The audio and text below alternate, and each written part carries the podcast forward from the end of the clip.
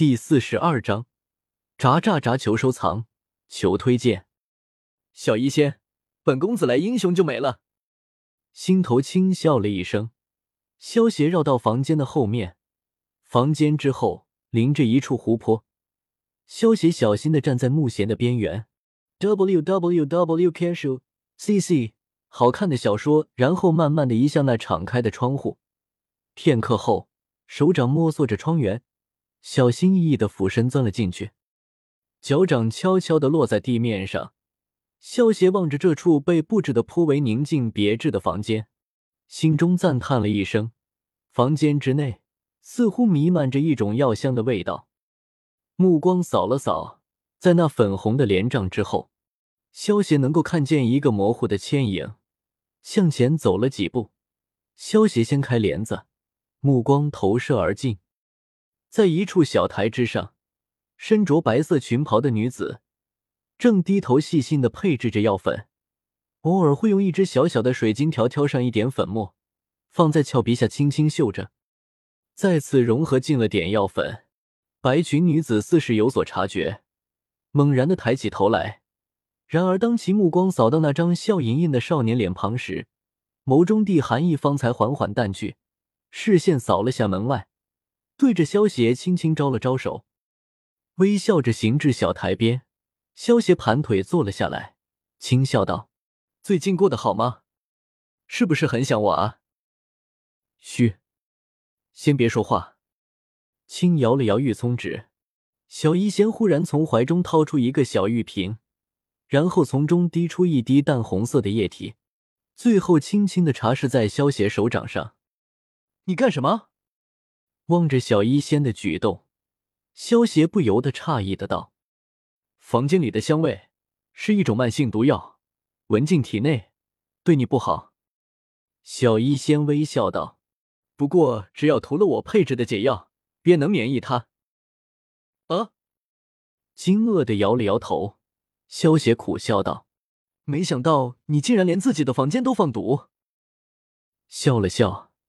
小医仙掠过额前的青丝，有些无奈的道：“我也没办法，若女子实力不行，只能采用这些旁门左道来防身了。”呵呵，萧邪笑了笑，指了指外面问道：“外面？”“嗯，被监视了。” w w w 点 q i u s a u 点 c c 无弹窗广告。笑着点了点头，小医仙随意的道：“之前得到的宝物。”不小心被狼头佣兵团的人知道了，后来他们没从我这讨到便宜，他们就把我得到宝物的消息散发了出去，准备联合三大佣兵团的人逼我交出宝物。这万药斋的主人也对那东西起了贪婪心，这段时间一直想要从我手中取走七彩毒晶，不过都被我打发。可最近他似乎越来越有些不耐了，那怎么还不走？以你释放毒药的能力。这里应该还没人能拦住你吧？萧邪笑问道。等你来救我啊！俏脸上扬上笑容，望着萧邪那无奈的面孔，小医仙笑盈盈的道：“我要研习七彩毒经，自然需要大量的药材以做试验。这里不正是最好的地方吗？不过今天，我想也应该走了，因为这是那家伙给我三天期限地最后一天了。”将桌上的药粉收集进小瓶之中，小医仙偏头凝视着萧邪，微笑道：“你最近的实力是不是有大增了不少？我感觉越来越看不透你了。我是天才吗？”萧邪一点都不谦虚，站起身来，笑道：“走吧，待会我帮你出气。小女子就全靠你这位大英雄了。”俏生生的站起身来。小医仙淡淡的笑道：“放心，包在我身上。”萧邪笑了笑，不说别的，就算萧邪光靠自己三星大斗士修为，加上八级崩和重影步，也能够灭掉三大佣兵团。就在小医仙开始收拾东西之时，门口处却是传来敲门声，一道中年人的声音传了进来：“ 呵呵，小医仙在吗？”虽然话语中有着询问的意思，可当他话刚刚落下，便是自顾自的推开了门，眼睛在房间内扫了扫，然后脸色微变的停留在房中地少年身上，眉头微皱，手掌一挥，身后的四名护卫便是鱼贯而进，抽出武器对着房间中的两人。小医仙，这位是？中年人目光扫向一旁低头自顾自的收拾着东西的小医仙，皮笑肉不笑的问道：“要我出手吗？”萧邪无视中年人，对小医仙问道。小医仙知道萧邪的意思，摇了摇头。接着，小医仙将东西打成一个小包，背在背上，忽然抬头微笑道：“姚先生，你看下你的右手掌，是否有些隐隐发青？”听着小医仙此话。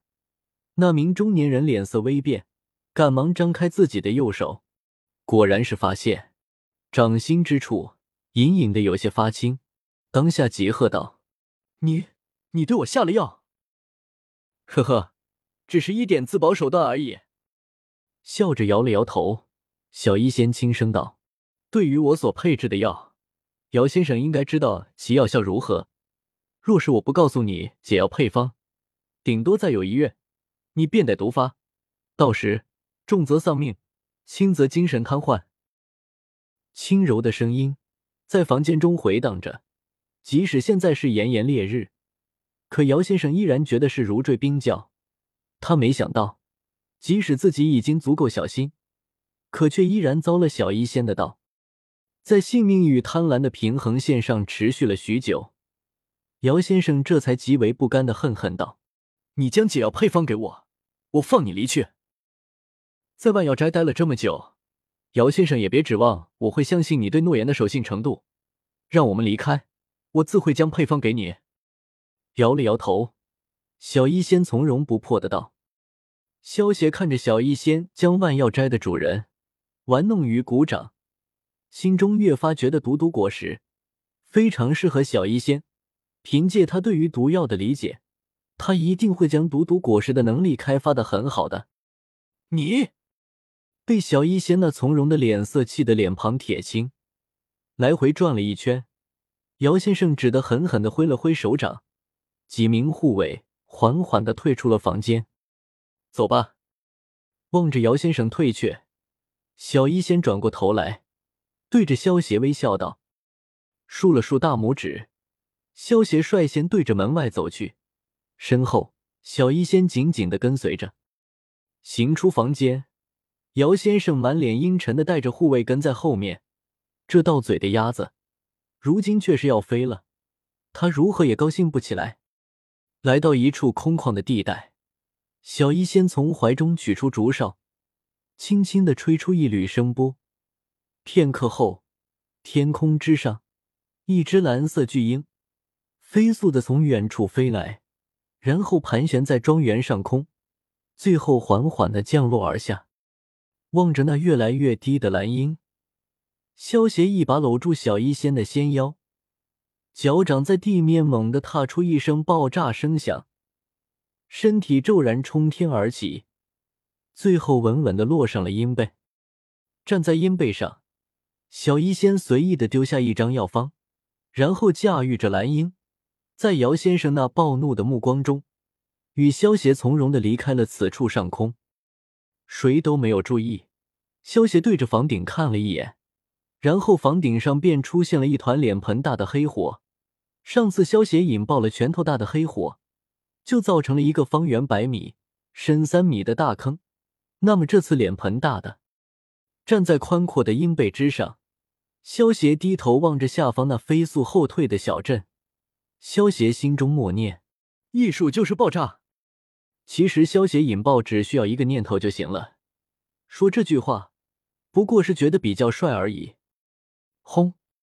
身后传来一声巨响，然后就见万药斋的据点变成了一片废墟。可怜的万药斋的主人还没有反应过来，就被炸成灰灰了。怎么回事？